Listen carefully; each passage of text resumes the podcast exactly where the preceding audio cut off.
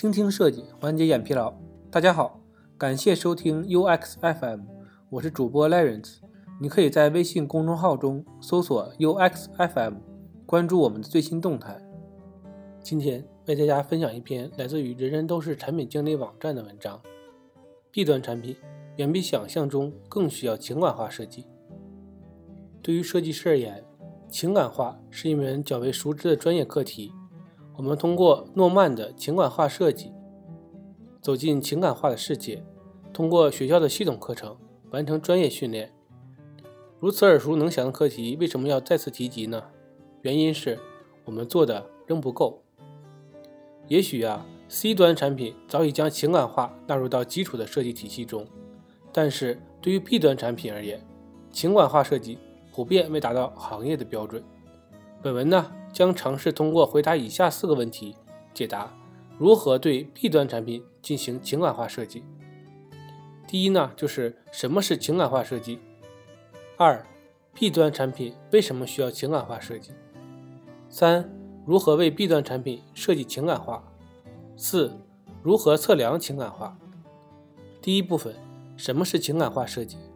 关于情感化设计，业界啊没有统一的学术定义，但有一种说法。被多数人认可，我们可以这样概括：所谓情感化设计，就是通过一定的设计手段刺激用户反应，刺激用户联想并产生共鸣，使其获得情绪上的愉悦和情感上的满足。如今，情感化被广泛应用于产品设计中，然而与 C 端的产品设计现况不同，B 端产品普遍未达到情感化设计的标准，这是由于行业特征所导致的。首先，B 端产品多聚焦于功能，因为他们更关心产品的效能，更关心用户可以通过产品创造多少价值。其次呢，是产品的节奏问题，B 端产品需求集中，迭代紧凑，因此呢，缺乏资源进行情感化投入。最后，多数人对情感化设计仍存在一定程度的专业误解，认为做个动效，加个彩蛋就是情感化了。人们对情感化设计缺少系统的认知。第一部分，什么是情感化设计？关于情感化设计，业界啊没有统一的学术定义，但有一种说法被多数人认可。我们可以这样概括：所谓情感化设计，就是通过一定的设计手段刺激用户反应，刺激用户联想并产生共鸣，使其获得情绪上的愉悦和情感上的满足。如今，情感化。被广泛应用于产品设计中，然而与 C 端的产品设计现况不同，B 端产品普遍未达到情感化设计的标准，这是由于行业特征所导致的。首先，B 端产品多聚焦于功能，因为他们更关心产品的效能，更关心用户可以通过产品创造多少价值。其次呢，是产品的节奏问题，B 端产品需求集中，迭代紧凑。因此呢，缺乏资源进行情感化投入。最后，多数人对情感化设计仍存在一定程度的专业误解，认为做个动效、加个彩蛋就是情感化了。人们对情感化设计缺少系统的认知。第二部分，B 端产品为什么需要情感化设计呢？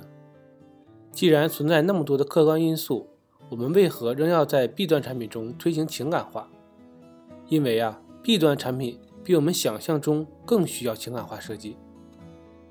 首先，B 端产品需要情感的补充与协调。马斯洛需求理论将人类需求按程度划分了五个层次。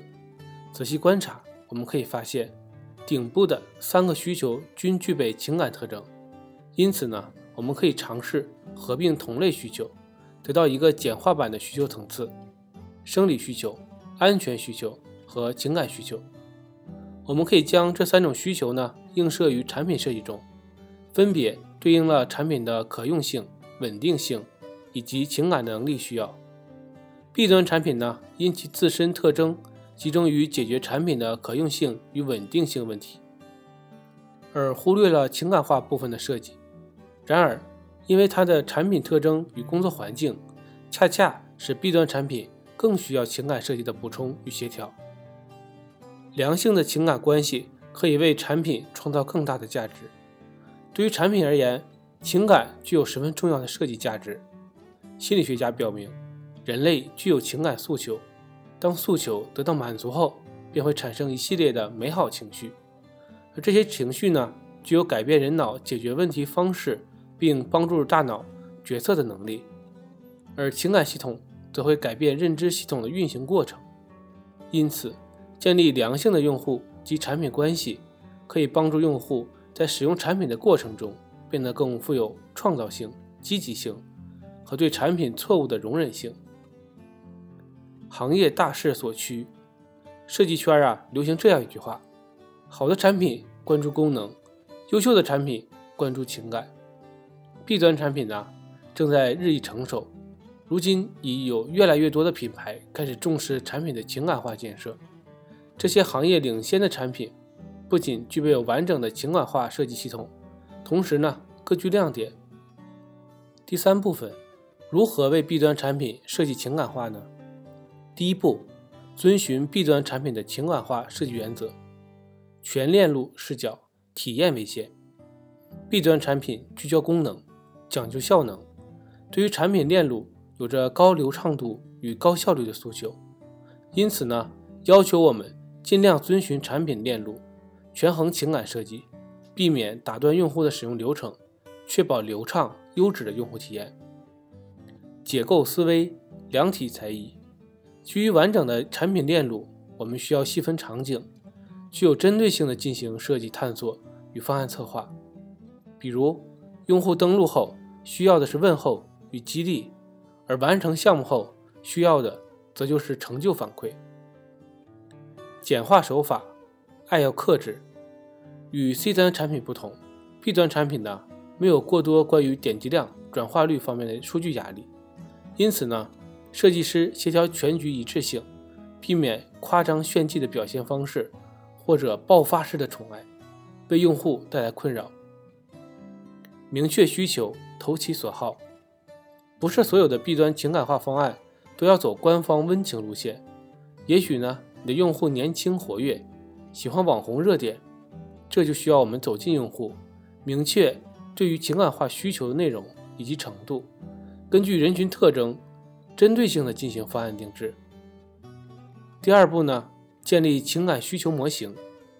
诺曼根据人类大脑的活动特征，将情感化分为三个层次：本能、行为、反思。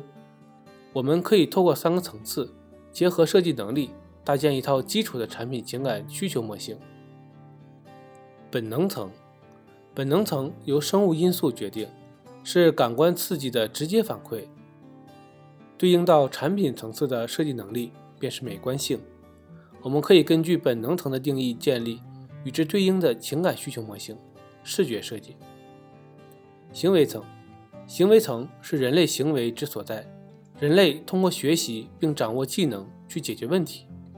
与之对应的是产品的易学性与易用性，其中易用性更多的是通过交互与技术的手段达成，而易学性。则是可以通过说明、引导、教学等方式完成。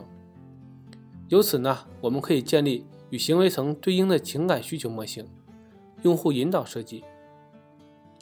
反思层，反思层通过本能层与行为层的共同作用，在用户的心理产生多维度的复杂情感，融合了情感、仪式、个人经历、文化背景等多类因素，映射到产品的设计能力。便是包容万象的产品情感温度，由此呢，我们可以建立与之对应的情感需求模型。运营设计通过诺曼的情感化三层理论，我们构建出一套基础的产品情感需求模型：视觉设计加用户引导设计加运营设计。第三步，寻找触发用户情感的方式。根据情感化三层理论，我们可以发现。用户在使用产品时产生的心理变化，同样符合这样的规律：唤起、关联、认同。这一次，我们可以尝试透过用户的心理变化，寻找触发用户情感的方式。用户心理变化的第一阶段是唤起，出于本能，用户会因感官刺激产生神经反应，从而呢唤起情感并投射到产品中。因此呢，感官手段便是唤起用户本能层的直接方式。从行为层出发呢，第二阶段是心理规律关联。我们可以通过互动的方式建立用户与产品间的情感关系。第三阶段是认同。反思层使用户产生多维度的复杂情感。在这个阶段呢，我们可以通过共情手段赢得用户对产品的认同。巩固并强化情感关系，我们可以通过感官互动与共情的设计手段，实现产品的情感化系统搭建。第四步，情感细节的刻画。所谓细节刻画，就是基于感官互动共情的出发方式，细化出具体的设计方法。通过项目实践与专业研究，B 端产品的情感化设计方法可以总结出以下几种方式：一。图形化思维，化抽象为具象。图像不仅直观，而且美观，可以第一时间激活大脑本能层细胞，作用于行为反思层。可以说，图形化思维对于 B 端产品而言尤为重要。大量的数据看板、表单、步骤等复杂的业务场景，通过图形化的表达，可以帮助用户快速识别并读取信息，提高使用效率的同时呢。也优化了工作环境。善用文字，放大语言的魅力。语言和图形一样，是我们传达信息的重要手段，同时呢，也是情绪的重要载体。明确简练的文字可以帮助用户顺畅地完成工作，而富有人情味的文案则可以帮助产品增添温度，调节气氛。成就激励，实现用户自我价值。一枚勋章，一个标签。一面榜单，一项特殊权益，一次展示自我的机会。适当的成就激励可以帮助用户挖掘自身对于成就感的潜在期望，在繁杂的工作压力下创造良性的工作动力。社交互动，拉近用户情感。人类是社会性动物，社交是人类的基本属性与需求。B 端产品为用户提供轻量的社交机会。可以满足课题的归属感、尊重感，甚至自我实现。注重仪式，创造适当的氛围与意境。适当通过声音、色彩、图形、动效等感官元素，为用户营造美丽舒心的工作环境，有利于缓解工作中负面情绪。发展周边，渗透品牌文化，通过礼品周边与用户发展线下关系。渗透品牌文化的同时啊，可以有效的提升用户对于产品的好感度。第四部分，如何测量情感化？情感化的测量有生理学和心理学两种方式。生理学呢，通常会借助仪器设备，通过测量用户的脑电波、心跳、呼吸、表情等生理指标变化，获取情感信息。基于这种方式，我们可以精确地统计到。用户的情感数据，但与之俱来的呢是较高的测量成本。因此呢，普通的产品情感化测量中，我们不会用到这种方式。心理学是以问卷的形式调研用户使用产品时产生的情绪状态以及心理感受。这种方式呢，实现的成本更低，不受时间与空间的限制。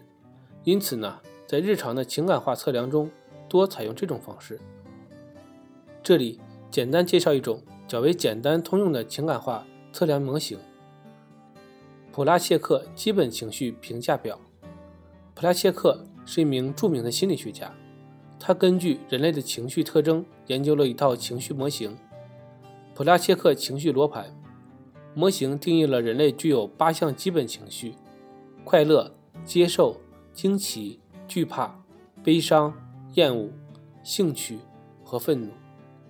普拉切克基本情绪评价量表呢，是基于这八种情绪五点积分量表，即无、微、中、强、极强，针对需要测量的设计内容进行程度测量，分析用户的情感数据。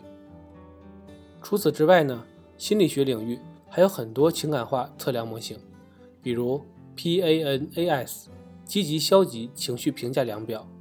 PREMO 情绪量表、中文简化版的 PAD 情绪量表等。